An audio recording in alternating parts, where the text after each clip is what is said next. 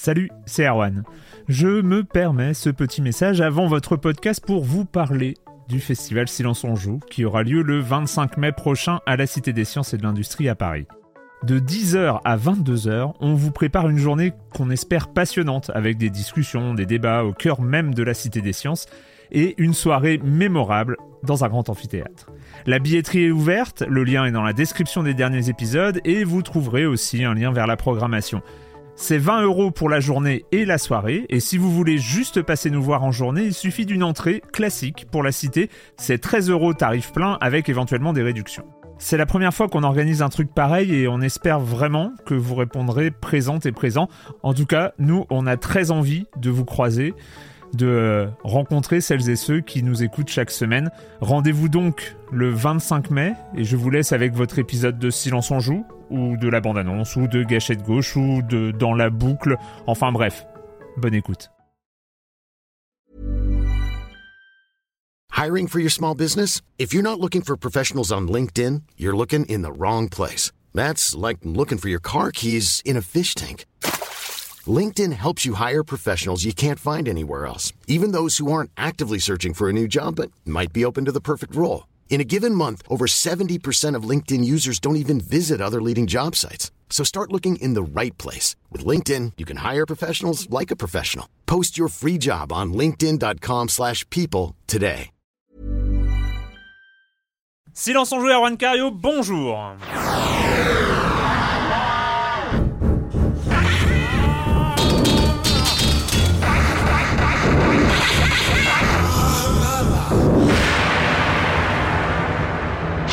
Au programme cette semaine, on va parler de Call of Juarez Gunslinger qui a débarqué à télécharger euh, de la part de Ubisoft Techland, enfin voilà. Euh, Donkey Kong Country Return, on en avait déjà parlé longuement au moment de sa sortie sur la Wii, mais nous allons en reparler au moment de son remake sur la 3DS parce qu'il faut en reparler parce que Donkey Kong Country Return est un très bon jeu et voir c'est devenu un meilleur jeu sur la 3DS, enfin on aura tout le temps d'en parler. Et on va aussi s'attarder à du rhythm game coréen. Ouais, ouais, ouais, je sais. Non, ne, non, non, non, non, ne, ne partez pas. Non, vous êtes. Non, non, mais non, n'a- n'appuyez pas sur pause, sur non. Les rubriques habituelles, oui, il faut que je finisse avec Monsieur Fall, la minute culturelle, le com des com, etc., etc. Et je vais commencer donc en accueillant deux de mes chroniqueurs favoris, donc le spécialiste international du rhythm game coréen, Pipo Mantis de Canard PC. Bonjour, Pipo. Bonjour, comme tu y vas, spécialiste international, allons-y.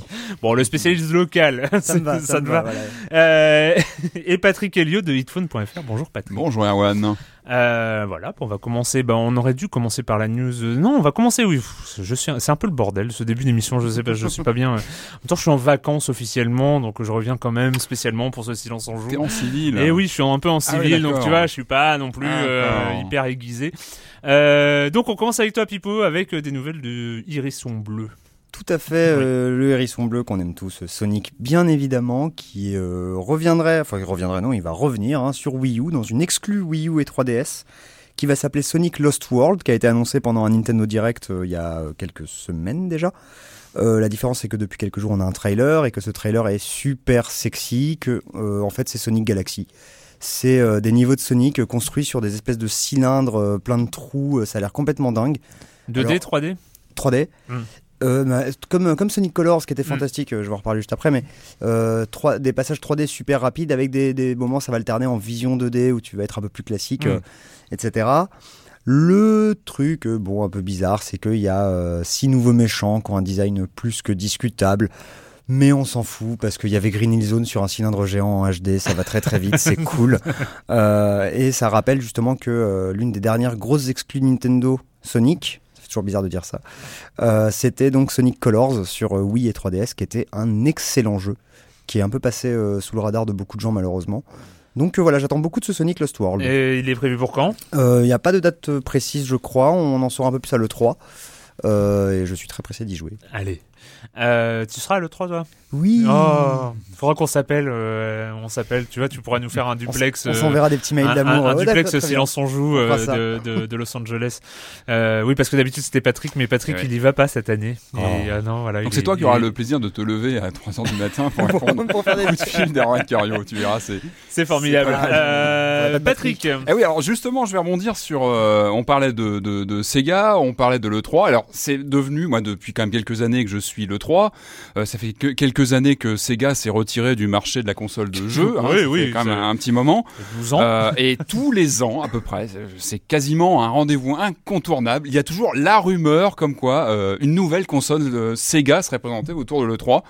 On disait non, au fil des années, ça va quand même s'arrêter parce qu'on sait maintenant que Sega c'est un pur éditeur de jeux pour les autres machines. Et ben non, on a eu une rumeur qui vient de tomber il y a quelques jours. Moi, ça m'a fait rigoler parce que euh, qu'est-ce qui m'a fait rigoler? C'est le nom de cette euh, de cette rumeur. C'est venu d'une photo qui s'est baladée comme ça sur les réseaux euh, d'un projet Sega Spectrum. Le, le nom qui respire Alors, déjà les années Voilà, 90. avec, avec un logo coloré comme ça. Alors C'est évidemment, la suite de Sega 81. alors C'est ça.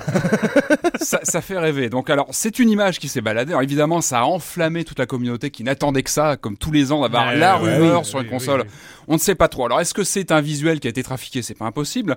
N'empêche que ça peut être n'importe quoi. Ça peut être un service en ligne, ça peut être un jeu, ça peut être un, MMO. On n'en sait rien. Un Donc mais ce qui est rigolo, c'est de voir que ça a enflammé complètement. euh, bah voilà, les gens qui attendent impatiemment euh, un retour sur le hardware. Donc peut-être une console Spectrum, ça serait rigolo quand même, parce que Spectrum c'est pas un nom complètement neutre. Hein, le- Ah non. voilà, les inconsolables des années 80 se rappellent que c'était un ordinateur anglais mythique.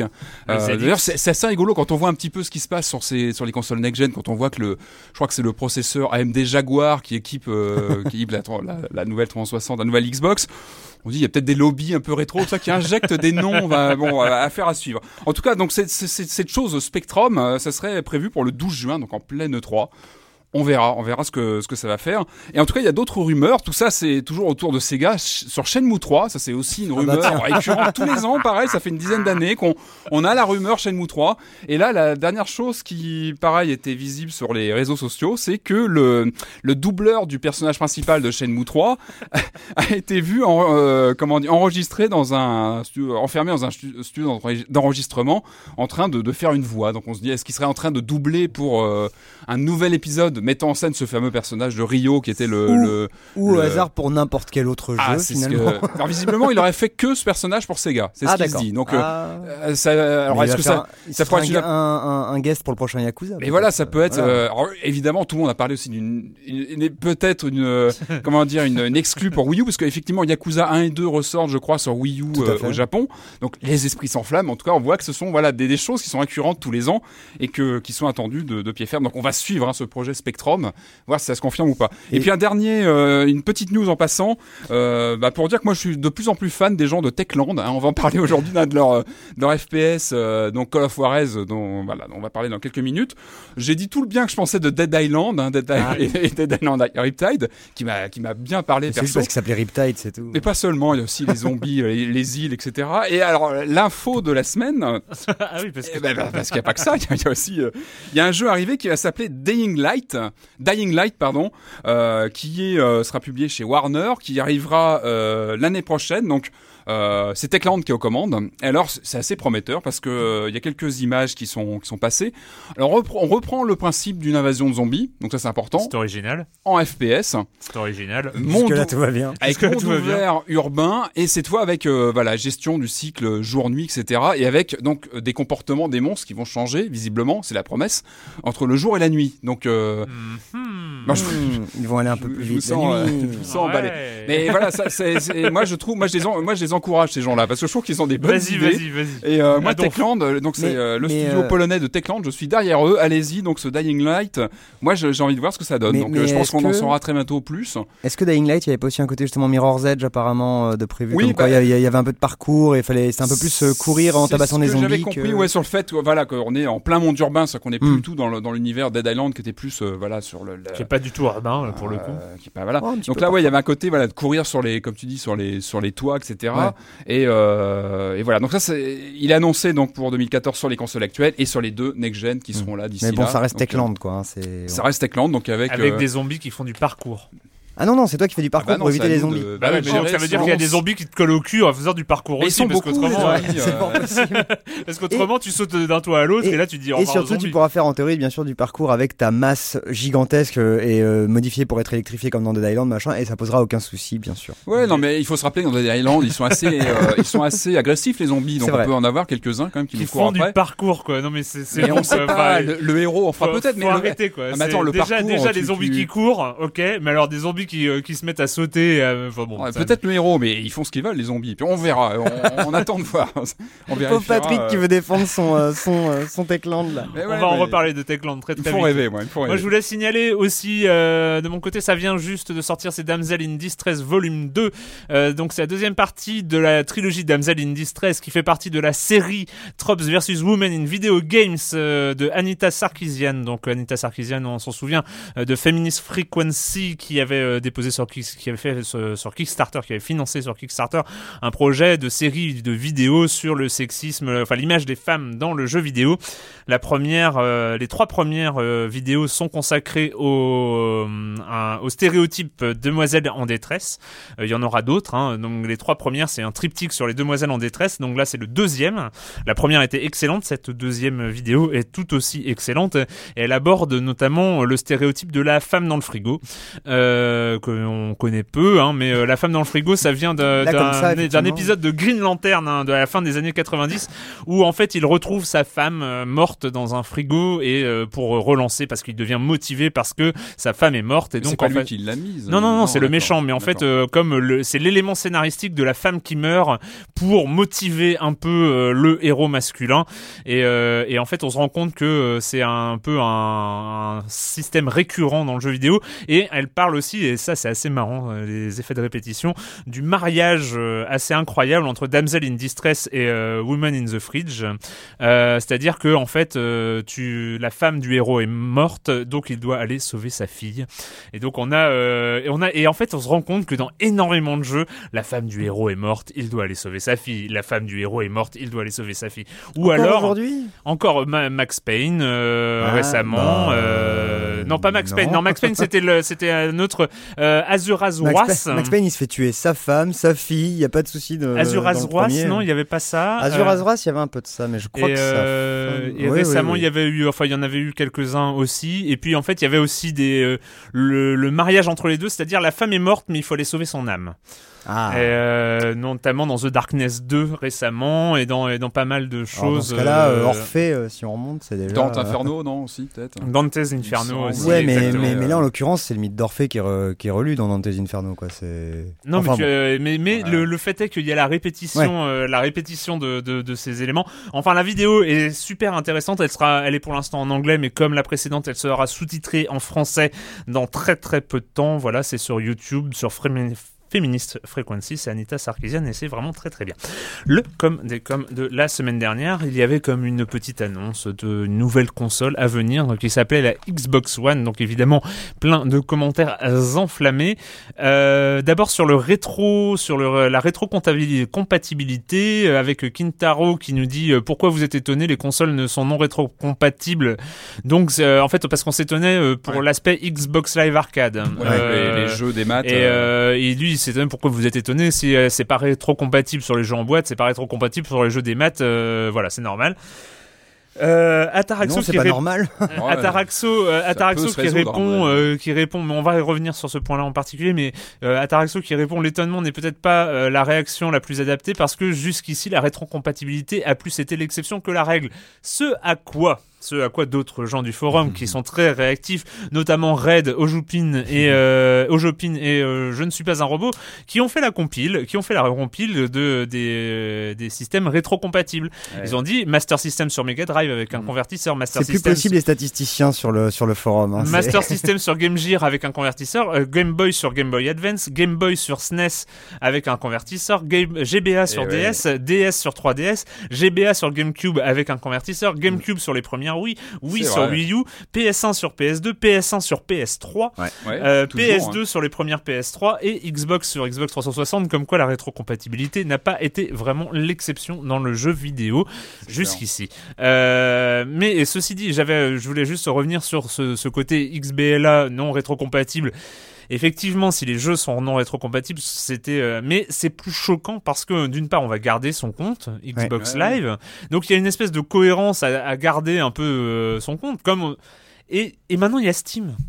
Et Steam, ça change tout quoi. Steam, Ouais. si on change de PC, on garde ces jeux Steam. On Bah va oui, pas oui. arrêter, on va pas. euh, si on change de PC, on va pas perdre tous ces jeux Steam et puis euh, de- vous devez Mais- racheter. euh, les- Mais le plus fou sur Xbox One, si tu gardes ton compte, c'est-à-dire que tu gardes tes achievements de jeux donc euh, où t'as pas forcément Ouais, fini le non, truc. non, et- T'auras plus le jeu en fait. T'auras plus le jeu et t'auras genre achievement, tu euh, 900 sur 1000 et tu dis mais. Avec la larme à l'œil. Tu pourrais plus jamais le finir. euh. Ouais, parce que derrière le démat, il y a, il y a quand même cette promesse. Pour moi, un des intérêts du démat, c'est la promesse de garder ces- les choses sur Bah le oui, temps. oui. Enfin, c'est une. Oui, et puis de pas être obligé forcément de garder toutes ces consoles entassées euh, dans, Voilà. dans son salon. Alors Marmot 19, euh, lui, ça, la rétrocompatibilité, il s'en fout. Il dit je ne suis toujours pas d'accord. La liste est discutable. Premièrement, qui dit adi- euh, la liste précédente là, qui dit adaptateur dit nouvel investissement et je ne dis et si je ne dis Oui, pas de bêtises, l'avantage principal d'une rétrocompatibilité, c'est de pouvoir revendre sa vieille machine pour acheter des jeux, les, les nouveaux jeux sur la nouvelle. Quel intérêt alors, enfin bref, euh, de payer un nouvel adaptateur aussi cher, euh, voire plus que le gain réalisé sur la vente d'une vieille machine. Deuxièmement, pour les exemples X360 et PS3, c'est plus que limité. Les- Sur Xbox 360, seuls 50% des jeux Xbox sont acceptés. Sur PS3, seule la FAT supporte les jeux PS2. Mais euh, on le sait tous désormais, pour la PS4 et la Xbox One, c'est mort. Donc c'est plus une habitude chez Nintendo qu'une coutume courante euh, dans l'industrie. Mais moi, ça, enfin. Hum, Moi, le truc, c'est que j'ai pas envie, si, euh, si par ailleurs, enfin, ça devient un peu de plus en plus discutable qu'on est, qu'on se jette sur la Xbox One ou la PS4 quand elles sortiront. Mais bon, c'est un peu notre métier, donc on sera peut-être un peu obligé de fait de, euh, de les avoir.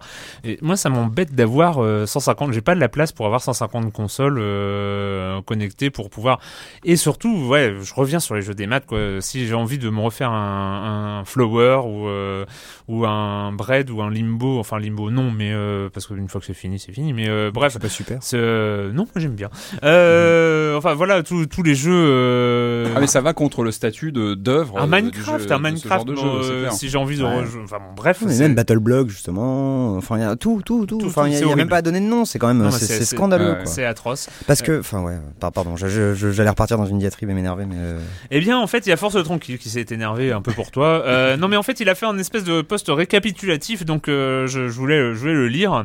Euh, il commence à dire si Sony annonce dans les deux semaines à l'E3 que la PS4 lit les jeux d'occasion et la connexion n'est pas obligatoire et à un prix inférieur à la Xbox One, euh, alors là, s'ils sont un peu malins et s'ils avaient anticipé tout ça, ils gagneront la bataille haut la main. Bon, là, je rêve, je suis persuadé que le prix sera similaire à cette Xbox One avec les mêmes contraintes.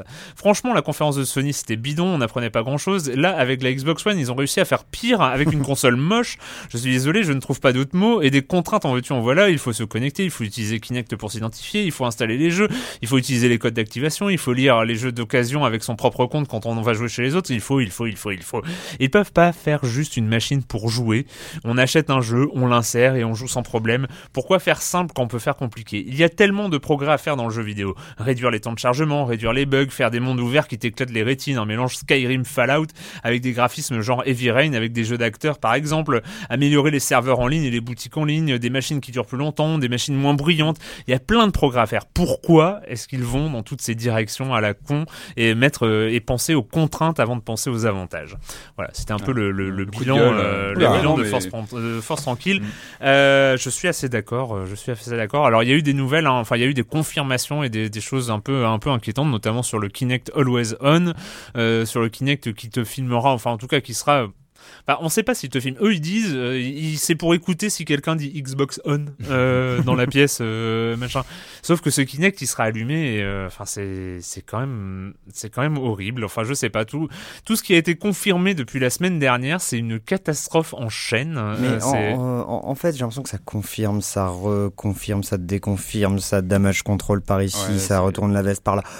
Ju- Jusqu'à l'E3 et les vraies, les vraies confirmations sur papier par communiqué de presse officiel, machin, je sais vraiment pas quoi prendre euh, pour argent comptant, euh, que ça vienne de Microsoft ou de quelqu'un d'autre ou de ça Major vient de ou. Microsoft? Je sais, je sais, mais, mais j'en suis arrivé à un point où eux se contredisent tellement que même quand ils me disent là actuellement quelque chose, je ne suis pas certain. Oui, non, mais c'est vrai, t'as raison. Voilà. T'as raison. Mais Ils font eux-mêmes machine arrière sur les trucs qui ont été dit euh, à la conf. Euh, euh, Major Nelson annonce un truc, euh, Don Matrick dit non mais c'est pas vrai parce qu'en fait on s'est trompé, on l'a mal dit. Wow, wow, wow, wow. Enfin, au bout d'un moment, qu'ils juste qu'ils accordent tous leur violon et qu'on puisse savoir où on est. Mais mais, Phil mais là- Harrison aussi qui a dit pas mal de choses. Ah, Phil Harrison, Phil Harrison. Il a été bien. hein. Il a été bien, Phil Il a Harrison. pas mal parlé. l'homme qui coulait les consoles. Enfin, euh, bon passons. mais euh, mais euh, non, enfin, ouais, je pour, pour l'instant je sais même pas sincèrement ce qu'on Ah, ce qu'on- ce- ce peut dire flou. concrètement sur cette console. C'est ça qui est fou, quoi. Alors on peut dire au moins, on peut signaler le, le numéro de Canard PC euh, qui sort cette semaine, hein, euh, Pipo. Au, à moins, au fait. moins faire un, faire un, un, un- peu j'ai pas vu euh, venir, celle-là, ça me plaît un peu beaucoup. de pub parce que c'est un numéro euh, quand même sur un, un magazine qui s'appelle Canard PC qui fait sa une sur une console Ouais. Euh, Xbox One la fracture Exactement. un long papier de, de notre ami Ned Sabès euh, voilà le constat est clair la une euh, est euh, claire explicite. Euh, voilà il y a vraiment il y a vraiment mais je pense qu'il y a vraiment un truc qui, euh, qui s'est passé, même si on dit qu'ils vont faire du damage control, même si on, on dit qu'ils ont lancé des pistes et puis euh, ils essayent de tâtonner pour voir est-ce que ça réagit, est-ce que ça réagit pas, est-ce qu'on fait un pas en arrière, est-ce qu'on conserve la, notre position. Je pense qu'il y a vraiment un truc de l'ordre, pour moi c'est vraiment de l'ordre de euh, SimCity et Electronic Arts. Ah. C'est Ah, euh, oui. de l'ordre de ce- de foutage de gueule là. Euh, voilà, moi ça me rappelle SimCity, ça me rappelle des, des, des plantages comme ça, sauf que bon, la Xbox One n'est pas sortie. Voilà. Mais, euh, en même une, temps, c'est une différence oui, mais il y a- mais- même, oui, mais il y a, temps- y a- il y a quelque chose qui est de l'ordre de euh, on se fout de la gueule des, des joueurs et, Et, puis, voilà. et en même temps, je crois que j'ai vu cette semaine qu'ils avaient explosé les records de de précommande sur. Blockbuster. C'est chez terrifiant. Blockbuster, ouais, Ça, ouais. sur cette console. Donc, euh, Je le répète parce qu'on le dit nous tout le temps euh, chez Canard PC, mais ne précommandez pas, sincèrement. jamais, jamais, Jamais. jamais. Il y a pas besoin, il y a pas besoin. Et encore, et Euh, encore moins pour une skin ou un, ou un bout de DLC euh, mytho. on parle d'une console là en plus. Oui, voilà, Bon, enfin, allez. voilà, il y aura pas de bonus. Arrêtons avec la Xbox One, partons au Far West, c'est mieux là-bas.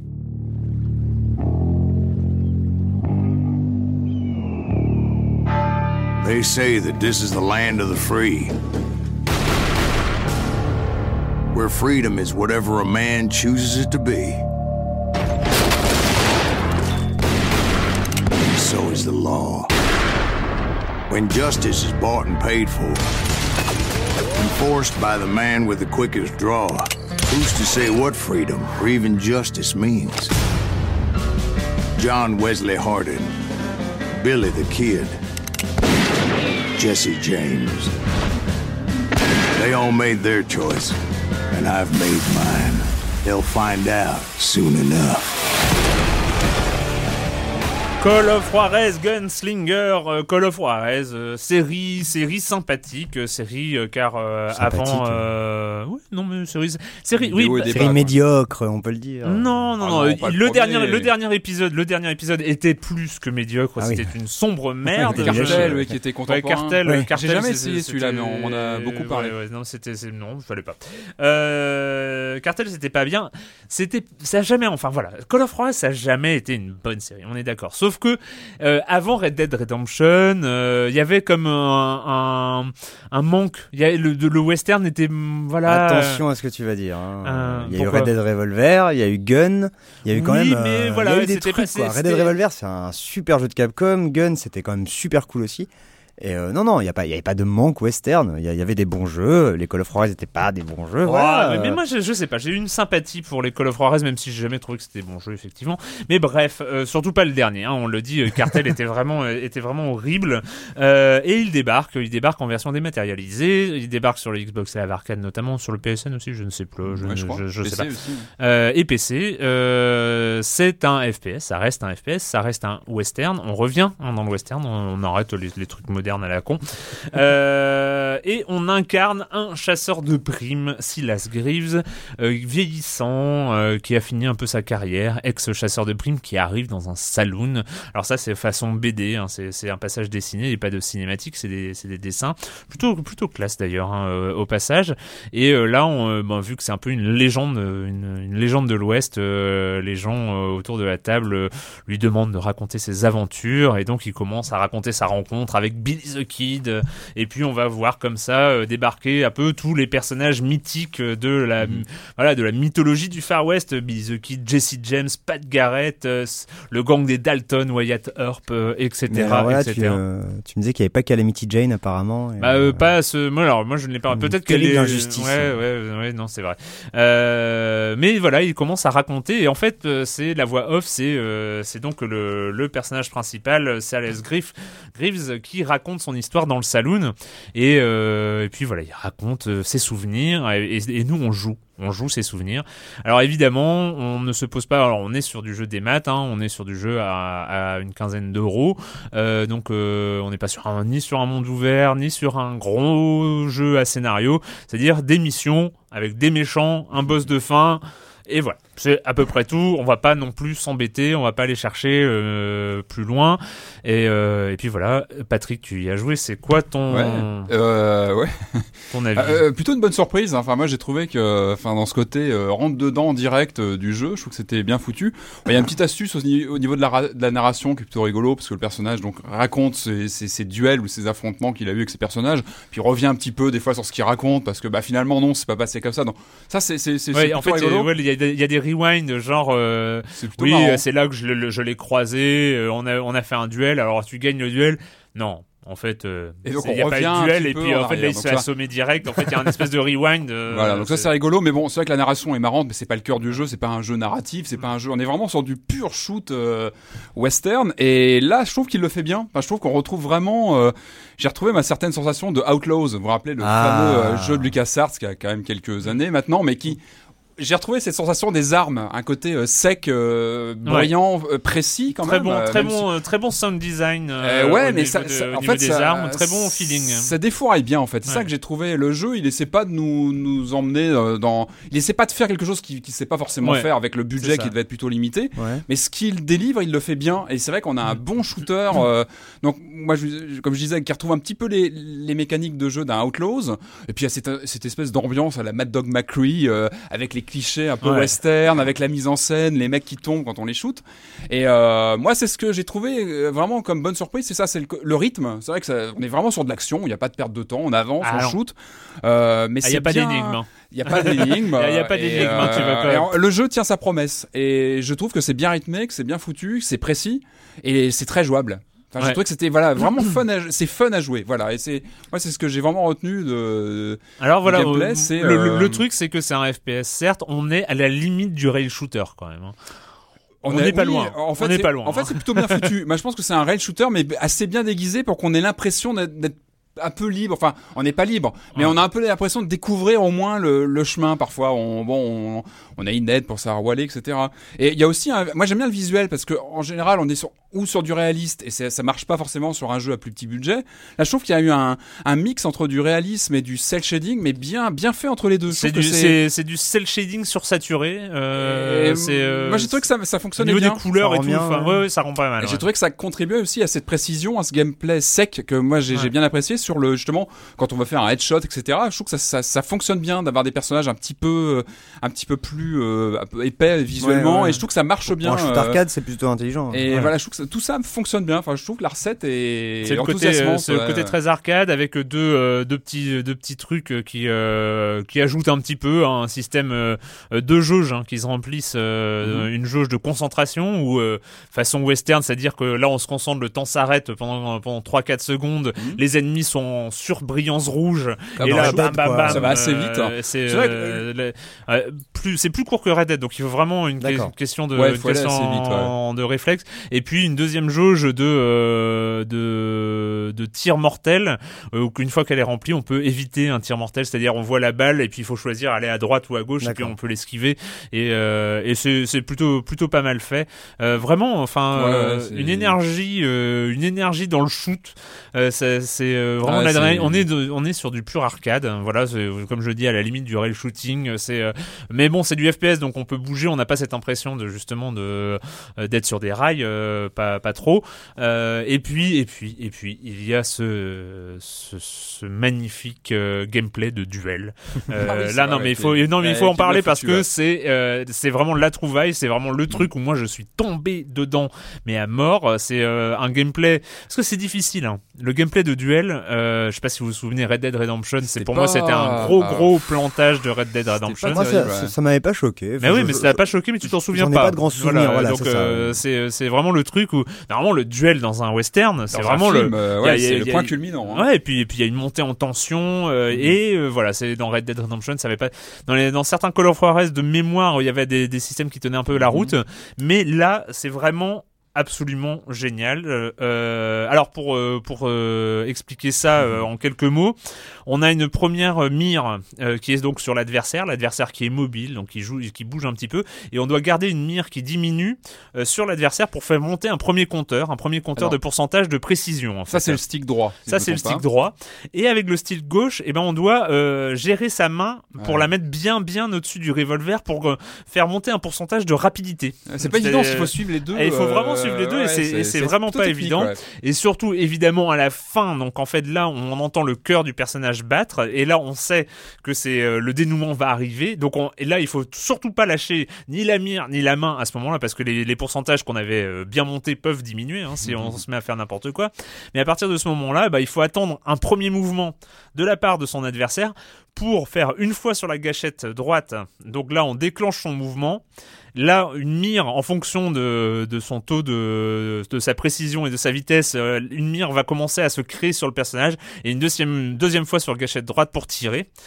Et donc ça crée un espèce de truc absolument génial. Une, d'une part, une tension au moment euh, de, de la préparation du duel et vraiment un truc euh, où il faut être hyper rapide de, de réflexe pur au moment du, au moment du tir. Et euh, voilà. Et quand on gagne un duel, on a vraiment l'impression de gagner un duel et, euh, et vraiment excep- exceptionnel. Oui, t'as l'air. euh, Ah non mais parce que en plus, en plus c'est ça, c'est ça qui est génial, c'est que il y a le mode jeu et il y a un mode duel. Le mode duel, on a 5 vies, on a 15 mecs à buter et donc on doit les buter les uns après les autres avec un score parce que oui, on a oublié de parler euh, Gunslinger est un jeu de scoring aussi. Il y a un mode arcade avec des niveaux où on doit faire les meilleurs scores. Le mode duel, c'est un mode de scoring avec euh, on compare ses scores avec ses petits camarades sur le sur le Xbox Live ou sur les réseaux.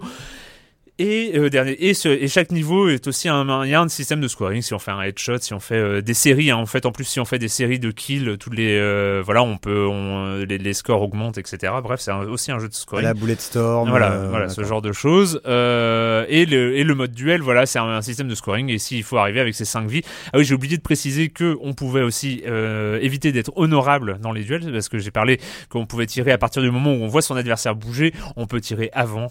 On gagne plus facilement, mais on n'est pas, c'est pas une, c'est pas très honorable comme pas quelque chose d'ailleurs de Ouais. pas être glorieux dans le gameplay ou pas du tout Ce- en scoring, moins de euh, points, en, ouais. voilà, en scoring c'est moins bien et, euh, et puis en, en- en XP aussi, euh, parce qu'il y a, ah oui, il y a un système d'XP dans, dans le jeu où on débloque des compétences aussi. Enfin, Mais moi voilà, je trouve, vois, Ouais, tu vois, non, de la manière dont tu en parles là, c'est un jeu Techland, c'est un espèce de fourre-tout de, de, de, de mécanique. Attention à ce que euh, tu vas dire sur Techland. Mais c'est, mais c'est bien pour ça que je le dis. Non, non, non, mais c'est vrai que souvent les jeux Techland, c'est un, c'est un fourre-tout Ah, de oui, oui, mécaniques c'est- qui sont pas toujours euh, cohérentes les unes avec les autres. Alors, ça donne un jeu bancal, souvent sympathique. J'avais beaucoup aimé le premier euh, de Dead Island. Mais, euh, ouais, Ouais, non, on sent c'est- qu'il y a des expériences, c'est- quoi. Ouais, voilà. c'est ce qui, ça. moi, me plaît chez eux, parfois. Ouais, que... mais là, là, justement, euh, Mais ils apprennent pas de leurs expériences, c'est le problème, quoi. en- Mais là, on n'est pas sur le même gabarit de production. voilà, non plus, c'est hein. ça aussi qui est intéressant. Sur un jeu, et on est sur une prix, prod très arcade. Et donc, Oui, euh, c'est là que ça pas, passe peut-être mieux. ouais. Moi, c'est vraiment le Mad Dog McCree que je me faisais dans ma tête il y a 20 Ouais. ans quand je jouais. à ce jeu. On imaginait que c'était en temps réel et tout ça. Et là, on l'a en vrai, donc c'est plutôt rigolo. Et il y a une belle diversité des niveaux, je trouve. Ça Enfin, va, enfin bon. visuellement, enfin, on retrouve sont tous les canons du, du western, en fait, la Ouais, grotte, le la truc, mine, euh, euh, Il y a autre chose que le village poussiéreux, quoi. Ouais, le Voilà, salon. il y a- Ah, c'est euh, cool. Il y a Oui. aussi les, les petits euh, trucs de paille qui se baladent. euh, voilà, il y a- il. Il il y tous les clichés aussi, donc ça, c'est marrant. Ah oui, alors là, il y a tous les clichés du Far West. hein. Très Ça, bien. c'est- formidable à ce niveau-là. Voilà, donc Call of Juarez The Gunslinger à télécharger sur tous les supports où on peut télécharger des trucs, euh, sauf les supports mobiles. Voilà, et la Wii U. Enfin bon, Et bref. la- et la Dreamcast. et la Dreamcast. Ouais, ouais. Euh, et maintenant, on va retourner jouer à Donkey Kong Country Return, mais cette fois-ci sur la 3DS.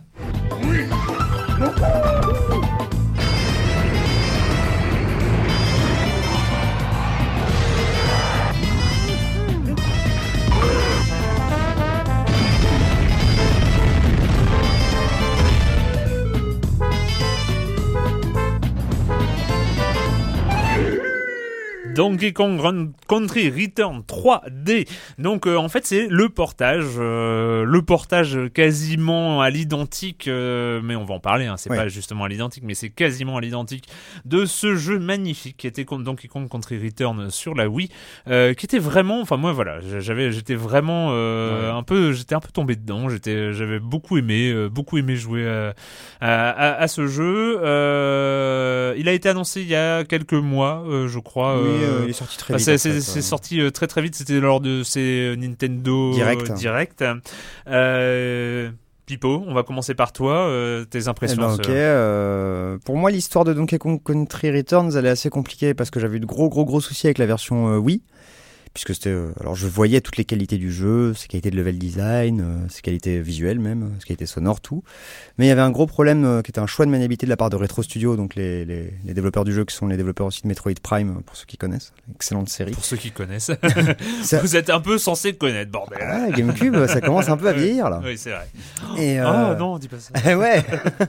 Et donc en gros, ils ont fait un choix de gameplay qui est, qui est assez particulier, c'est-à-dire que pour effectuer la roulade, qui est un des mouvements les plus importants du jeu, puisqu'il sert à toucher les ennemis autant qu'à se donner des boosts avant de sauter, etc., il fallait euh, secouer la Wiimote, qu'on tenait euh, normalement comme une manette en fait. Ouais. Et là, il fallait la secouer pendant qu'on la tenait comme une manette. Donc c'était assez particulier, il y avait une espèce de latence, c'est un jeu qui est quand même très précis, on reviendra là-dessus. Mais euh, pour moi, ce, ce- ce choix tout bête de, de- de maniabilité m'a pourri tout le jeu. Ouais, mais c'est pour ça que j'ai envie de, de taper à chaque fois les gens qui te disent que c'est vachement bien les nouveaux styles de gameplay. Ah bah non, machin. ouais, voilà. Les boutons, les sticks et les gâchettes, bordel, il y a que Mais- ça de vrai. bien sûr. Voilà. Et euh, je, je suis pas pressé de jouer à Super Meat Boy à Kinect par exemple. Tu vois. mais, euh, mais, mais donc voilà, euh, là sur cette version euh, 3DS, euh, le jeu donc est effectivement comme tu le disais plus ou moins identique, sauf que on n'a plus besoin de secouer la 3DS pour faire des roulades et ça ça change absolument tout. Le jeu heureusement, devient heureusement, Ah, imagine. bien sûr, avec le gyroscope, en plus tu, tu, tu manques de la péter toutes les deux secondes. Mais du coup le jeu devient maniable et donc on profite enfin de sa qualité visuelle, de son level design qui est indécent d'intelligence Mhm. tellement, euh, il y a- enfin il y a vraiment des niveaux fantastiques. Que ce soit les niveaux, alors donc c'est vrai que je m'éparpille un peu, mais à la Ouais. base c'est une relecture de Donkey Kong Country, la- le, le jeu Super NES. Donc avec euh, à l'époque. Hein. signé Rareware, c'est fameux vrai. anglais. euh, Hmm. Avant qu'ils se mettent à designer des, des, des avatars pour euh, Microsoft. Quelle tristesse. mais, euh, mais en gros, voilà, c'est une relecture de ce Donkey Kong Country euh, qui était déjà à la base un jeu donc euh, de plateforme assez classique avec des, des, des, des trucs cachés partout. Il y a Ouais. au moins deux salles secrètes par niveau. euh, qui, On avait joue. été, ouais, qui avait été une baffe à l'époque. Ah oui, même, même Techno. visuel, ouais. Techno, enfin sur Super NES, il avait.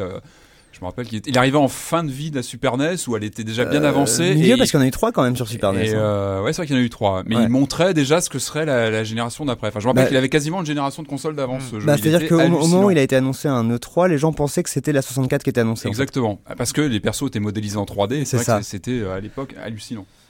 Et, euh, et donc, euh, des, des trucs cachés partout. On retrouve euh, le Rambi, le rhinocéros sur lequel on peut Mhm. monter. Euh. enfin voilà, c'est vraiment c'est Donkey Kong Country mais revu au goût du jour. Sauf que on a rajouté une tonne d'idées euh, qui pourraient être dans les meilleurs des Mario, euh, des, des New Super Mario Bros. En fait, ça va être un niveau où on est sur une plage avec un raz de marée qui vient euh, du fond euh, du fond de l'écran. Il faut se, il faut se protéger du raz de marée en passant. Euh, ça va être. Euh, ça, c'était déjà hein, dans, le, dans le premier, hein, dans, sur Wii. Ah oui, bien sûr, non, Oui, non, mais oui, voilà, mais voilà, là, c'était, là, euh, oui, Là, Non, j'ai vraiment ouais. le, le- le plus par rapport à la version Super NES Ouais, voilà, euh, ça. en, en termes de level design. Un niveau dans la brume où donc il faudra attendre que la brume passe pour pouvoir passer les plateformes. Un niveau où il faut inverser la polarité des plateformes du niveau, etc. Enfin, il y a des, y a presque une idée par niveau, un Mm. peu moins que dans un des derniers euh, New Super Mario Bros. Mais ça reste, voilà, ça reste d'une intelligence absolument incroyable. Il y aurait un bémol que je mettrais sur la maniabilité qui est un peu glissante.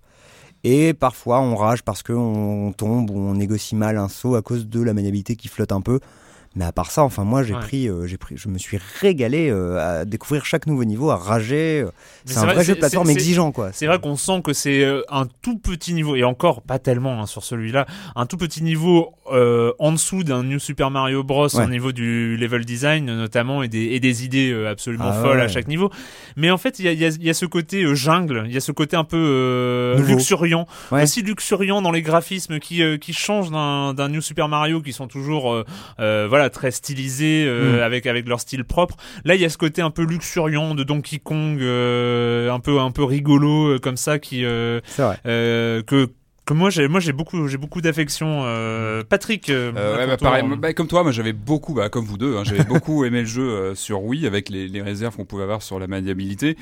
Euh, alors je crois qu'il y a quelques ajouts sur la version 3DS, hein, je crois qu'il y a quelques niveaux en plus. la 3D. Non, mais Enfin, il y a la 3D aussi, mais qui, est facile. pas forcément ce qui ressort le plus. Ouais. Mais à la limite, on- enfin, j'ai envie de dire, on s'en fout. Ce qui compte, c'est qu'on retrouve. enfin, je trouve qu'on a euh, la quintessence vraiment de l'expérience visuelle et parce que c'est pour moi un jeu qui est, qui est, au niveau de la réalisation qui est vraiment hallucinant quoi ce Donkey Kong euh, Returns aussi bien en termes de graphisme que de musique les musiques sont, Ah, sont vraiment splendides Ah, les avec musiques, c'est des remixes de l'épisode exactement Nintendo des reprises de, de musique qu'on a au fond de la tête qui, qui sont jamais parties depuis 25 ans hein, on les a toujours euh, toujours là et c'est vrai qu'on les réécoute là-dessus c'est euh, enfin c'est phénoménal. Je pensais même pas qu'on pouvait atteindre euh, enfin retrouver comme ça un Donkey Kong Returns euh, aussi bien euh, je crois qu'il y a des petits changements visuels et je pense que c'est ada- c'est adapté. J'ai pas relancé la version Wii pour vérifier mais Ils je ont adapté qu'il deux des- trois petites choses à la 3D, par mais exemple, c'est- euh, quand. euh, c'est super bien fait. Quoi. Enfin, je trouve que il y a une, une harmonie visuelle, euh, euh, sonore et de gameplay. Je trouve que le gameplay et la petite, le petit détail moi, qui m'a tout de suite emballé, c'est qu'on a le choix de choisir entre le stick analogique ou la croix. Alors ça.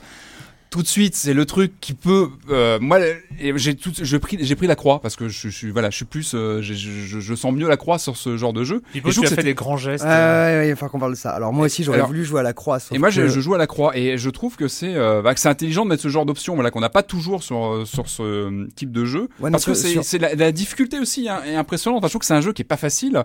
Il faut, euh, il faut s'y mettre. Enfin, il y a certains niveaux qui sont assez tordus. Il y a des, des moments, des passages qu'on reprend plusieurs fois. C'est un jeu exigeant en fait, hein, qui est. Euh, on a tellement plein les yeux, plein les oreilles quand on joue qu'on s'accroche quoi. Enfin, je trouve que c'est vraiment euh, un nouveau. Enfin, il y en a quelques-uns maintenant hein, de, de, de, de best-sellers et de de- d'incontournables sur euh, 3DS. Ça commence à venir là. oui. Ça commence à en faire quelques-uns et celui-là, pour moi, dans la plateforme, il est, il est incontournable. C'est Ouais. vraiment un des gros gros titres. L'année euh, 2013, l'année 3DS. Ah hein. oui, je Ouais. voudrais juste revenir vraiment sur, impressionnant, euh, sur la maniabilité. Tu parlais du fait qu'on puisse changer le, Ouais. le- la croix ou le stick. C'est à la base une très très bonne idée. Sauf que quand tu joues au stick, en fait, tu fais saut et euh, avec euh, saut et course avec euh, A et B, euh, donc les boutons oui, de quand- face. ah, tu dire avec la tu- croix à l'ancienne, quoi. La croix, Non, non, au moment où tu joues avec le stick, Ouais.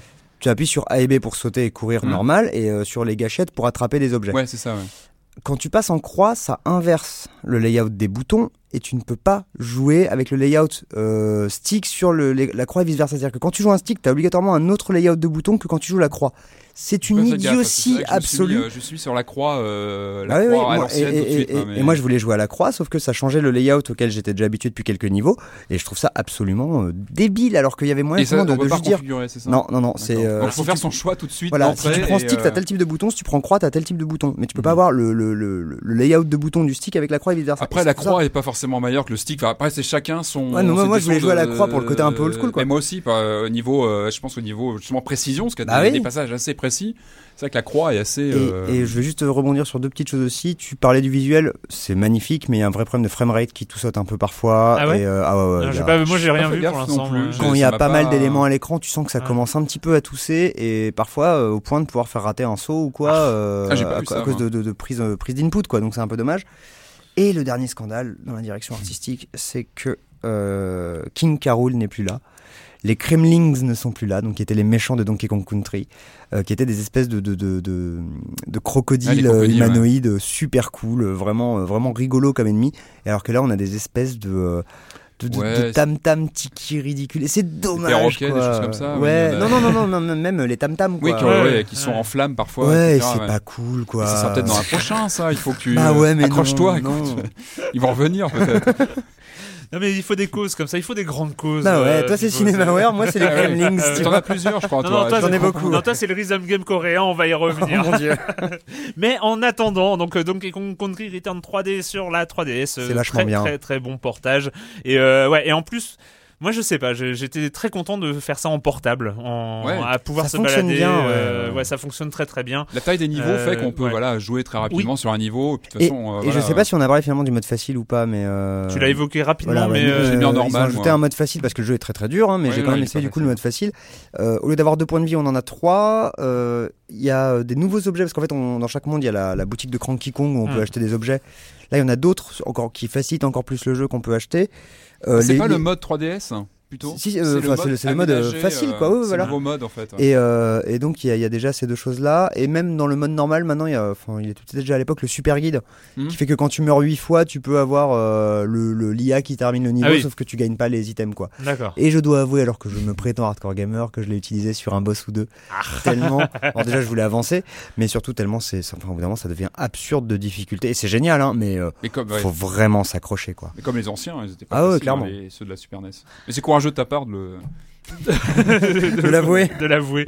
Euh, bon bah c'est l'heure de retrouver Monsieur Fall, Monsieur Fall de l'incontournable site tricktrack.net. Monsieur Fall et sa chronique jeux de société.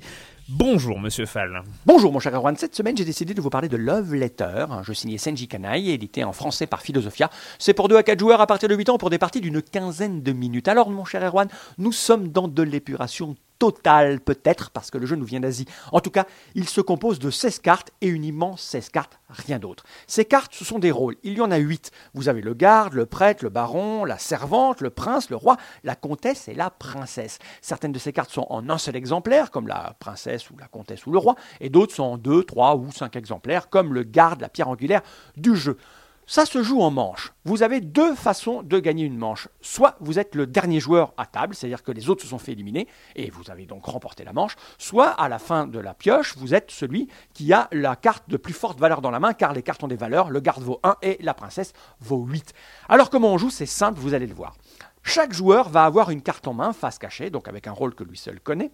Et à son tour, vous allez piocher une deuxième carte. Donc un joueur a deux cartes les autres en ont qu'une seule. L'idée, c'est qu'il va falloir choisir l'une de ces deux cartes quand c'est votre tour, la jouer et en appliquer le rôle. Alors ces rôles sont divers et variés. Le plus simple, c'est le garde. Quand vous jouez un garde, vous avez le droit d'essayer de deviner la carte que l'un des joueurs a dans sa main. Si vous devinez, il est viré. Si vous ne devinez pas, on passe au joueur suivant. C'est à lui de jouer et il pioche donc une carte et il va en abattre une pour en effectuer le rôle. Alors, ça semble simple comme ça, mais il y a des subtilités. Par exemple, si vous avez la princesse en main, qui est très intéressante puisqu'elle vaut 8 et risque de vous faire gagner la manche à la fin de la partie si personne n'a été éliminé, eh bien, cette princesse, vous ne pouvez pas la jouer, car si vous la jouez, vous êtes éliminé immédiatement. Vous voilà donc bien embêté avec cette carte en main, parce que parfois, vous allez vous faire deviner, puisque les gens vont bien voir à votre comportement, que vous avez la princesse en main. Donc, il va falloir jouer de subtilité, d'intelligence pure et de bluff. En tout cas, Love Letter, c'est une merveille. Je vous le dis, mon cher Erwan, quand on commence une partie, au début, on fait un peu n'importe quoi, on se rend pas bien compte, mais on a très envie d'en faire une deuxième, puis une troisième, puis une quatrième. En fait, on ne s'arrête jamais. Surtout que le jeu coûte qu'une dizaine d'euros, 10 euros pour des parties et des parties et des parties. C'est une bombe ludique. Aucune ludothèque ne devrait se passer d'un jeu comme Love Letter. C'est fascinant comme petit jeu. La mécanique est, rotulienne. C'est malin, c'est intelligent. C'est une vraie pure merveille ludique, mon cher Erwan. Je ne sais pas quoi dire de plus, si ce n'est que courez, l'achetez Love Letter, un jeu signé Senji Kanai, édité en français par Philosophia pour 2 à 4 joueurs à partir de 8 ans pour des parties d'une quinzaine de minutes. Et je pense que ça sera plus long puisque vous risquez d'en faire 3 ou 4 ou 5 d'affilée. Tout ça pour 10 euros. Et moi, mon cher Erwan, je vous dis à la semaine prochaine. À la semaine prochaine, Monsieur Fall, Monsieur Fall de TrickTrap.net et un love letter très, qui a l'air très étonnant. Là, rotulien. Il est ouais euh, mécanique rotulienne. Euh, écoute, ça doit être un truc qui s'articule bien, enfin un truc euh, comme ça. Je ne connaissais pas cette expression, mais en tout cas, ça fait envie. C'est 16 cartes et un gameplay, un gameplay qui a l'air assez assez rigolo. La minute culturelle, sans plus attendre, sans plus ah. attendre, la minute culturelle de Marmotte 19. Alors, la minute culturelle, nous allons commencer avec une première question le 15 juillet 2013. Il n'y a pas de thème, rien, ok, c'est parti. Quoi. Une attends, Très bien. Attends, attends, le 15 juillet 2013, ce sera les 20 ans de l'Amiga CD32, les 30 ans de la Famicom, les 20 ans de la 3DO Interactive Multiplayer ou les 20 ans de la Jaguar? Euh, sortie française ou euh, américaine? C'est important. On parle de quelle sortie exactement? Je la sortie, la première sortie quoi. je vais, voilà. Je vais me lancer Jaguar. Euh, moi j'irai Amiga CD32. Eh bien non, ah euh, la Jaguar et l'Amiga CD32 tout comme Ah non, c'est 94. Tout comme La, la, 3DO interactive euh, auront effectivement euh, sont, sont, toutes sorties en 93, hein, ah, donc on auront 20 ans. Mais le 15 juillet 2013, ce sera les 30 ans de la Famicom, qui ah. est donc le thème de cette minute culturelle. Très bien. donc la Famicom. Alors pour les 10 ans de la Famicom au Japon. Nintendo avait sorti une nouvelle version. Cette avait sorti une nouvelle version. Cette version. Alors, euh, vous avez le choix entre quatre propositions. Vous, devez trouver la bonne. Soit embarquer un disque système était doté d'une prise RGB. Soit avait dans sa boîte tout un tas de goodies, cartes postales, CD, mini coussins. Soit avait une connectique simplifiée et des manettes débranchables, contrairement à la première version japonaise et comme notre bonne, vieille NES européenne, ou était vendu avec 10 classiques de la Famicom, ces cartouches ornées de jeux. 3. Moi, je vais suivre Patrick qui a l'air mais euh, sûr de lui, donc euh, voilà. 3. Eh bien, oui, il y a bien eu des goodies, une version avec le disque Famicom, la Twin Famicom de Sharp, et des jeux avec de nouvelles illustrations, mais ce n'était pas pour les 10 ans. À l'occasion des 10 ans, Nintendo avait sorti la Famicom AV, abondamment, euh, abandonnant ses jolies couleurs blanches et rouges. Elle était désormais grise et moche comme la NES. Euh, elle était accompagnée de deux manettes détachables, même en bout que celui des manettes NES, aux formes proches de celles de la Super Famicom. Sa connectique ne nécessitait plus de passer par la prise antenne murale, ouais. puisque l'image et le son étaient désormais restitués par un câble composite. Composite, ouais. Et oui, et oui, c'était les 10 ans de la Famicom. elle avait un look très particulier hein, dans mon souvenir, cette, euh, cette, Cette euh, Famicom, Famicom, euh, Famicom 10 ans. New Gen. ouais. Et oui, oui, oui. Sur les premières générations de Famicom, la manette 2 était différente de la manette 1 car. Micro. Micro. Elle avait un micro. bah oui. Ah ouais, quand même, vous êtes, vous êtes un peu au taquet. Et je sais plus dans quel Euh, jeu, je crois que c'est Dragon Quest ou Zelda, que quand tu criais dans le micro, le prix Zelda, du hein. marchand euh, baissait, non Je crois que c'est le euh, deuxième Zelda, ouais, non ça. ou, euh, ou le premier peut-être. je sais Alors, mais C'est une seulement, seulement vous, êtes, vous êtes- vous êtes censé choisir. Alors, je donne les choix quand même. hein. La manette 2 était tout simplement numérotée 2, alors Ah. que la manette 1 c'était sur Master était System, numérotée ça. Ouais. 1. Les boutons A et B de la manette 2, alors ça c'est la première. La deuxième proposition, les boutons A et B de la manette 2 étaient carrés, ceux de la manette 1 étaient ronds. Euh, troisième proposition, pas ici, la pas manette chez 2. nous. Quand même. Troisième Quand même. proposition, la C'est manette, insultant, la euh, manette- Marmotte. la manette 2 embarquait un micro, donc avec des commandes pour, avec une commande pour régler la sensibilité. Et quatrième proposition, la manette 2 ne possédait, ne possédait pas de boutons select et start. Ah, ça aurait pu. Ça Et donc, vrai, euh, la manette 2, eh bien, euh, oui, mais vous aviez pas tout à fait raison. Vous aviez pas Ah, parce qu'il hein. fallait qu'on dise qu'il y avait la molette de sensibilité, c'est ça que tu Non, voulais la manette 2 était effectivement numérotée 2 et ne possédait pas et ne possédait pas de boutons select et start et surtout disposait d'un micro intégré donc il y avait trois bonnes réponses sur oui, les quatre hein, voilà donc vous en aviez trouvé une mais vous l'aviez trouvé avant que je cite hein, donc vous êtes euh, vous aviez euh, un. et euh, donc en fait il, le micro hein, le micro euh, permettait à d'autres euh, à entre autres d'utiliser sa voix au lieu de la flûte dans Zelda Ah, voilà. ouais, ouais. et oui Je sais qu'elle servait à baisser les prix chez un marchand dans un autre jeu. Mais de chanter sur un jeu de karaoké et, euh, et euh, sur le jeu de complètement barré de Takeshi Kitano. Oui, oui, il a son jeu Famicom. Mais le micro n'a jamais été mis à contribution beaucoup plus que ça. Voilà. Il fallait chanter pendant une heure dans le truc de Kitano. Enfin, c'était un, un- un espèce de compilation de mini-jeux complètement débile, euh, le, le Takeshi's Castle. Et je crois qu'il y avait un truc où il fallait chanter, mais pendant, un- pendant une durée mais horrible, où il fallait crier ou je sais plus quoi pendant, pendant plus. Enfin, t'avais une épreuve, il Ah fallait ouais. attendre 7 heures. Enfin, c'était n'importe quoi. C'est- oui, ça va bien avec le personnage. Voilà. Attention, alors là, vous devez euh, les mettre dans l'ordre. Quels sont les trois jeux les plus vendus sur Famicom au Japon? Donc les trois jeux étaient, alors je vous, je vous en cite quatre et vous devez en citer trois dans l'ordre. Super Mario Bros, Super Mario Bros 2, Super Mario Bros 3, Dragon Quest 3. Alors? Super Mario Bros en numéro 1, je pense. Exact. Le tout premier, Bon, celui-là, hein, avec 6,81 millions rien qu'au Japon, évidemment. DQ3 en deuxième. Ouais, moi aussi, euh, j'aurais mis Dragon Quest. Et après? Et après Mario SMB3. 3. non? Ouais. Eh bien, vous avez perdu. Oh. Parce que c'est. SMB3 euh, vient juste après avec 3,84 millions C'est un devant. gros carton le 3. Devant Dragon Quest 3 qui en a vendu 3,80 donc c'était vraiment euh, Ouais. c'était Mouchoir 3, de poche. 3, ouais. et pour info Super Mario Bros 2 euh, ne ferme pas la marche puisque entre entre les deux il y a Dragon Quest 4 qui est devant lui euh, puis même Super Mario Bros 2 et donc là on a les cinq premiers Alors le Super Mario Bros 2 japonais, c'est le Lost Level. Le Lost ou Level, c'est- tout à c'est fait, celui-là, hein, ouais, c'est voilà le c'est ça c'est Ouais. ça c'est celui qui était moins, euh, oui, qui était plus une. Jusqu'au 30 Ouais. septembre 2003, il était encore possible de. Et là, quatre propositions. Il était encore possible de faire appel au SAV de Nintendo Bah pour la, oui. réparer- la réparation de sa Famicom et ses accessoires. Bah oui. Il était possible de faire graver des jeux Famicom sur disquette pour le disque système. Il était possible de trouver une Famicom neuve chez les revendeurs officiels. Mais On au est- Japon alors. on euh, est en uniquement, 2003, au hein, Japon. 30 Ouais. septembre 2003, oui, oui. Ou de voir sortir du- des usines de Nintendo des packs Famicom. Le 30 septembre étant la date d'arrêt de la production des Famicom. Laquelle des trois, quatre propositions est vraie? Je vous laisse. En réfléchir. 2003 alors. Ouais, 30 septembre. Je pense que le 30 septembre. SAV a couru plus longtemps à mon avis. Oula, je ne serais pas avancé jusque-là. Moi, je dirais euh, la 3. Donc euh, la Famicom, la Famicom neuve euh, chez les revendeurs officiels.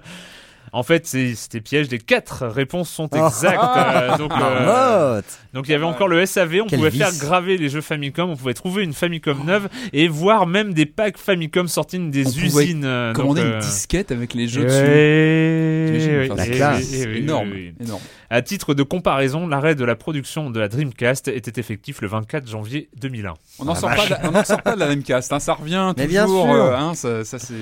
Euh, passe pas, hein. Alors, sixième question, le Famicom Network System permettait de quatre propositions de jouer au Go en ligne, de jouer à la loterie, Non. de parier lors des courses de oui, chevaux Oui, ou de faire des transactions bancaires et boursières. les deux. Les deux derniers, moi j'aurais dit. Eh bien, en fait, il fait effectivement, on peut parier sur les courses de chevaux. Il était suffisamment sécurisé pour permettre les transactions financières. Jouer à la loterie n'était pas possible, même si une version prototype a été testée aux USA, mais le projet ne s'est pas concrétisé. Les mineurs pouvant jouer dans l'animal plus total, un, pro- problème légal Ah oui. se posait. Donc, c'était le- les courses de chevaux. Et enfin, septième et dernière question, si je ne m'abuse. Oui, septième et dernière question. Nintendo proposait au début des boutons A et B carrés sur les premières Famicom produites. Nintendo a fini. Comme quoi, vous avez Ouais. rigolé tout à l'heure au niveau des Non, boutons non, carrés. non, c'était le. Ouais, non, faut- non, oui, non, oui, on a rigolé non, sur le je- mélange euh, Oui, rond et carré sur une même console. hein. C'était un petit peu euh, disgracieux. Nintendo donc proposait au début des boutons A et B carrés sur les premières Famicom produits. Nintendo a finalement utilisé des boutons ronds à la place car, faut pas déconner, des boutons carrés ça fait mal au pouce. Première proposition. Non. Deuxième proposition, les boutons carrés avaient des soucis techniques. De nombreux joueurs appelaient le SAV pour cette Ouais. raison. Troisième, la mode a évolué. Les Japonais se sont tournés vers Ils des objets plus, arron- euh, plus arrondis. Nintendo a fait de même. Ou voir le, processus de production des boutons ronds est moins coûteux que celui des Non, c'est- boutons C'est carrés. le deuxième, je crois qu'il restait bloqué dans certains cas au fond de la manette ou un truc comme ça. Exactement, bien joué Très Patrick. fort, très, les très boutons fort. se coinçaient en fait sous le plastique de la coque. Pour régler le problème, les designers de Nintendo ont utilisé à la place des boutons ronds. Belle performance. Bravo les gars, hein, bravo quand même. Oh, et puis surtout bravo. Patrick, surtout Oh, Patrick. Et bravo Marmotte 19 pour cette formidable minute Euh, culturelle. Avant pleine, de se pleine, de vis, de rebondissements et de, et de coups bas quand même. Hein. Exactement. Avant de se lancer à corps perdu euh, dans, dans, je vais retrouver de, dans DJ Max Technica Tune sur Entre la autres. PS Vita et de DJ Max dans son ensemble d'ailleurs. On va écouter ce que donne euh, une chanson euh, est présente dans DJ Max euh, Technica Tune. 너무 많은 시간이 흘렀잖아. 나도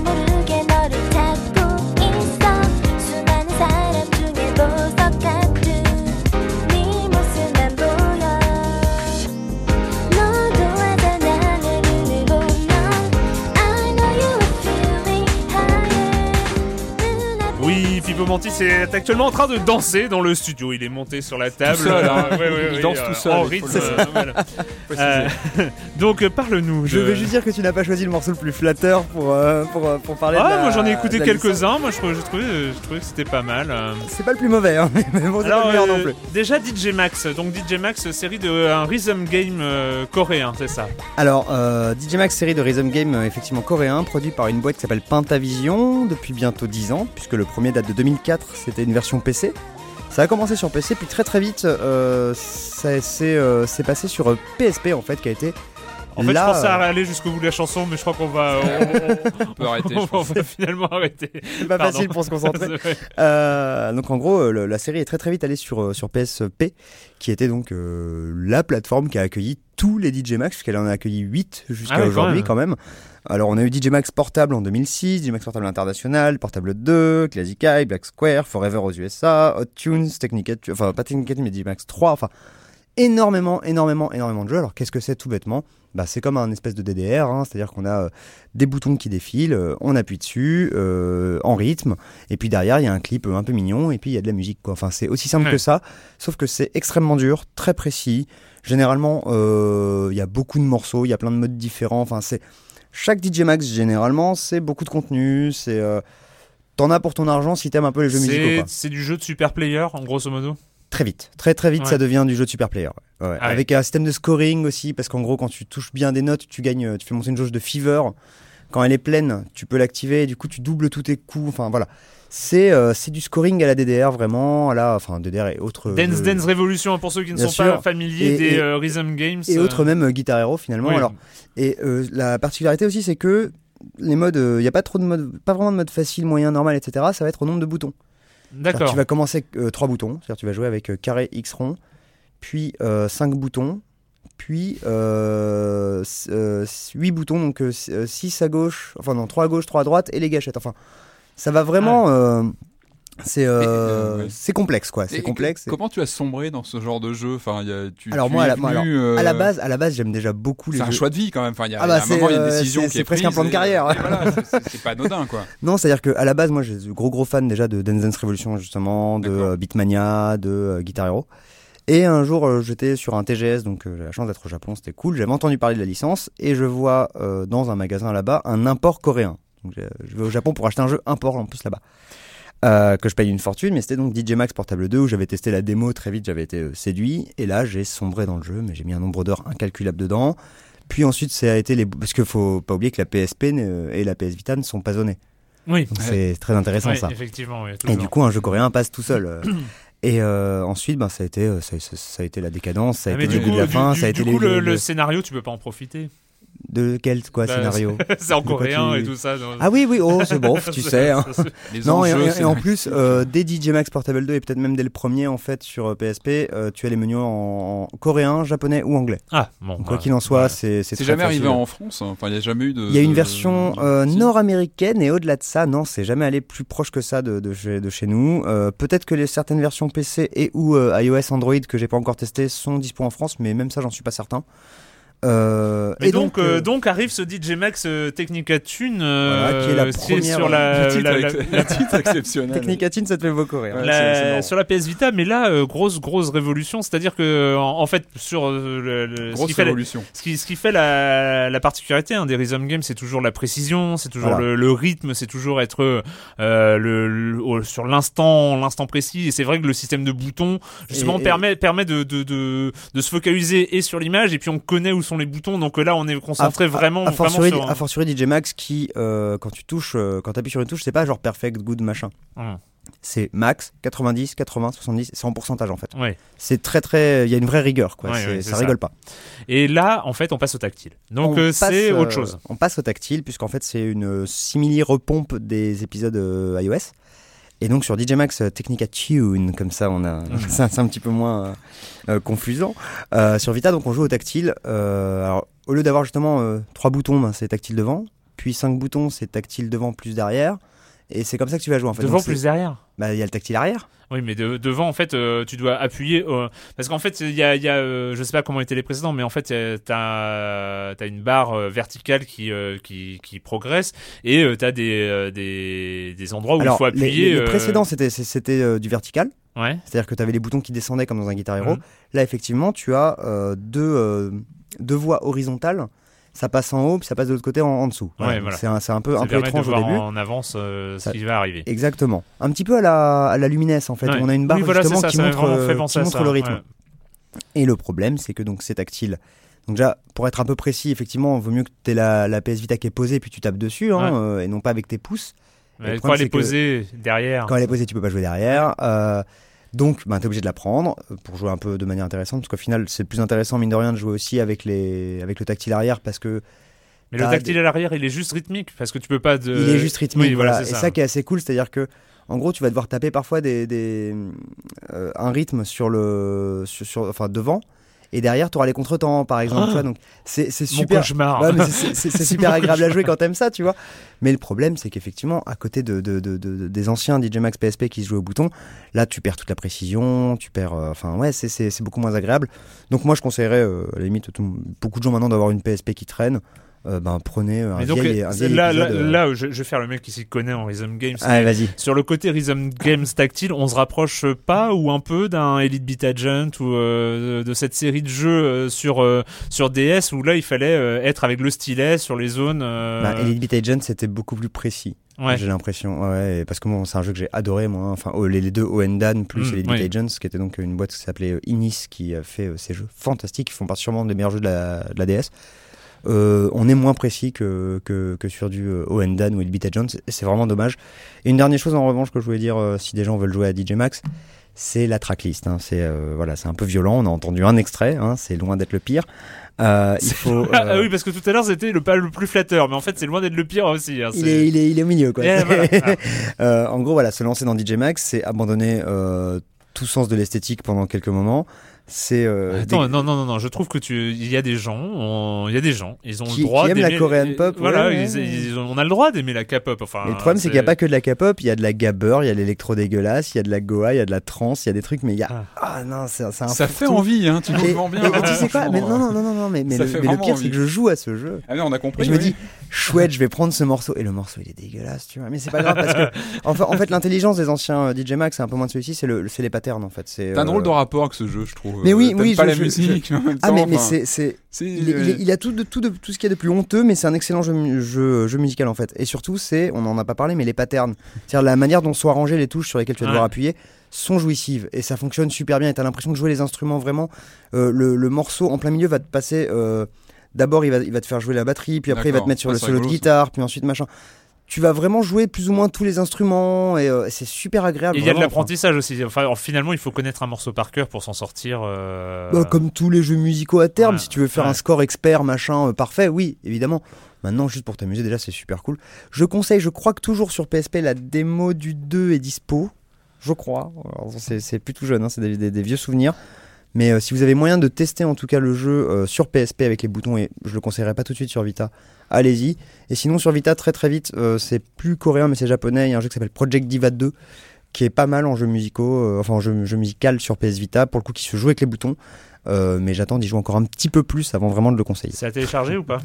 Euh, Ou en import Bah ouais, mais, mais comme Il il faut aller au Japon euh, pour l'acheter en import coréen. non, non, non, alors, alors bon, on a la chance, euh, pas loin d'ailleurs de Libération, d'avoir des boutiques qui vendent des jeux import.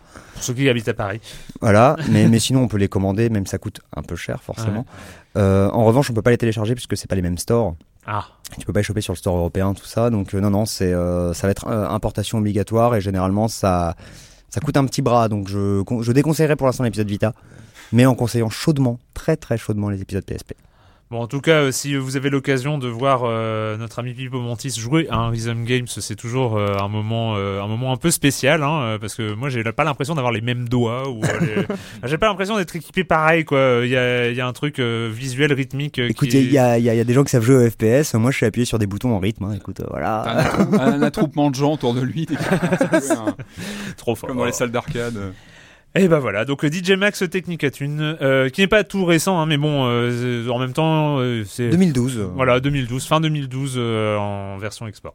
Voilà, euh, bah c'est fini pour cette semaine avec les jeux vidéo. Euh, le mois, le mois qui arrive promet d'être euh, d'être bien bien rempli. Hein. On, Mouvementé. on a du, du Remember Me, on a un E3 qui s'annonce un petit peu mouvementé pour le coup.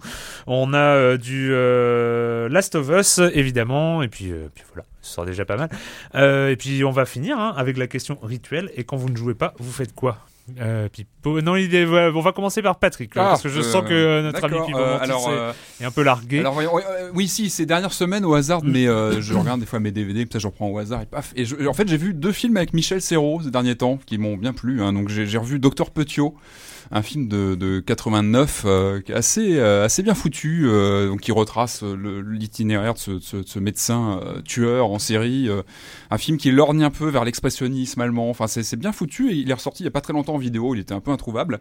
Et j'ai revu aussi Garde à vue avec euh, et euh, Ventura, donc un, un film de Claude Miller qui est juste mythique, qui date un petit peu, c'est un film de 81, mais qui n'a rien perdu de son intensité. Enfin, je trouve que ce film, c'est un, un tour de force, Garde à vue, euh, avec un Serrault qui, en fait, c'est un huis clos, ça se passe pendant une nuit. Serrault qui est euh, arrêté et donc placé à garde à vue pour, qui est suspecté d'avoir tué une, une fillette deux même. Et voilà, tout, tout le film tient sur la tension entre Ventura et Serrault, donc un, un vrai duel entre les deux acteurs. Et c'est d'un, enfin c'est un film qui, qui coupe le souffle littéralement, un vrai tour de force. Donc tu as, tu as regardé les deux films euh, non comiques de Michel Serrault en fait. Ils sont pas, non, c'est vrai qu'il est pas très comique dedans, mais en tout cas voilà, deux, deux films que j'aime beaucoup et voilà, c'est vrai que c'est un acteur aussi, euh, Serrault, euh, Allez, tu as, retrouvé, emblématique. tu as retrouvé tes, tes esprits, Pierre J'ai trouvé quelque chose. Ça y est. Euh, ce que j'ai fait, c'est que j'ai écouté en boucle, et c'est pas une blague en plus, vraiment en boucle, le dernier single de Boards of Canada, qui est un groupe que j'adore, qui est, euh, je vais dire peu connu, mais j'en sais pas grand chose en fait. C'est euh, ce qu'on appelle de l'IDM, donc Intelligent Dance Music, parce que dans les années 90, il y avait la dance music et il fallait dire que nous on faisait la même chose mais en intelligent, alors qu'aujourd'hui on appelle ça de l'électro chill euh, en gros. Et euh, c'est un groupe euh, extraordinaire, les Boards of Canada. hein. Ça fait euh, 15 ans qu'ils font le même album, mais comme cet album il est fantastique, ben je prends un plaisir fou à l'écouter à chaque fois. Et donc là, ils préparent euh, Tomorrow's Harvest euh, qui sort dans quelques semaines. Et le premier single est tombé qui s'appelle Reach for the Dead, qu'on peut écouter sur SoundCloud, YouTube, ce que vous voulez. C'est magnifique, c'est vraiment magnifique. C'est des nappes, hein, c'est c'est assez basique, hein, c'est des nappes et de la batterie, mais c'est juste que c'est très très bien fait. Euh, c'est très beau, ça fonctionne. Il y a un mec qui a fait une version de 10 minutes qu'il a mis sur SoundCloud, que donc j'ai écouté en boucle euh, une nuit où je bossais, et voilà, c'est merveilleux. Donc je vous conseille à tous d'écouter Boards of Canada. Boards of Canada. Boards of Boards- Canada. Boards of Canada. fantastique. Et bien moi, après le dernier Silence on joue, en fait, euh, j'ai eu envie. euh, enfin, Il y avait eu des, des grandes qui s'est envolées, passé euh, des grandes envolées de, de Patrick. euh, Oh là là, et, attention. et puis bon, euh, voilà. Faut pas trop m'écouter, Erwan, hein, tu sais Mais bien. non, mais j'ai, euh, donc j'ai, revu, euh, j'ai revu Vertigo Ah, euh, d'une part. ah, Euh, non mais tu- dis ce mot Vertigo et puis tout de suite il y a une réaction du Ouais. côté de Patrick. Pardon, pardon. J'essaie, j'essaie euh, toujours de contrôler, mais. Euh, donc euh, que j'avais déjà revu et je me suis rendu compte, je me suis rendu compte que je n'avais jamais vu. euh, C'est, euh, c'était un, un oubli euh, malheureux, dans la filmographie d'Hitchcock et je l'ai, je l'ai vu finalement aussi La Corde, euh, Rope de, de, de Hitchcock. Donc euh, ce, ce film incroyable en plan séquence, euh, enfin en faux plan séquence. Hein, les bobines duraient 10 minutes à l'époque. Donc en fait il y a plein de raccords, il y a plein de petites tricheries qui sont très visuelles en plus. C'est assez marrant. Et, euh, et l'histoire, l'histoire est incroyable Ouais, avec un James génial. Stewart un tout petit peu vieillissant qui et- faussement, faussement vieilli, je Ouais, crois, parce que le film est un peu plus ancien que, que Vertigo, il y a quelques années. ah oui d'accord ah oui, c'est euh, un non film, euh, euh, bah, j'avais pas fait le je pensais qu'il ah oui mais, bah, euh, mais il joue un voilà il, joue toujours grandiose Ouais, de toute oui, façon. toujours Enfin, grandiose euh, et franchement euh, franchement voilà la corde euh, c'est pas tout récent tu vois je fais mon Patrick là je, je parle je parle je- tu es sur bonne voie. non mais non mais la, non, mais la corde c'est fantastique. Ouais. D'accord, mais de toute façon, voilà, je, je, suis parti. On va, j'en ai, j'en ai quelques autres en, en stock à regarder, donc Bah, ça- tu nous tiens au courant, peut-être pas toutes les semaines, euh, mais- peut-être pas toutes les Ah, semaines. mais tu vois, ça y est, il a, il a, lui, il a la réponse facile maintenant chaque semaine euh, à la question rituelle, quoi, alors que nous, à chaque fois, on doit galérer, tu vois, c'est Ouais, bah, dégueulasse. enfin, euh, je- je- j'ai- des fois, des fois, j'ai, euh, quand, quand vous ne jouez pas, euh, je joue quand même. Hein, oui, la Persona ça- 4. Ouais, tu sais, c'est, c'est, c'est Oh, terrible. il, il en est 89 sorti heures. même, il en est non, sorti. non, non, non, Non, non, il n'a pas encore fini. non, non, non, je, suis au- je suis au 5 janvier ou au 13 janvier, je Ah, mais tu revois des films quand même, t'as commencé à, à un peu Moi à passer à autre chose quand même. Ouais, enfin, bien pas trop quand même. ouais, non, pas d'accord. trop. Il a redécouvert une vie culturelle. Bon bah c'est fini euh, cette- pour cette semaine euh, à la technique euh, comme d'habitude. C'était Louise Molière et nous on se retrouve très bientôt pour parler de jeux vidéo sur Libé Labo.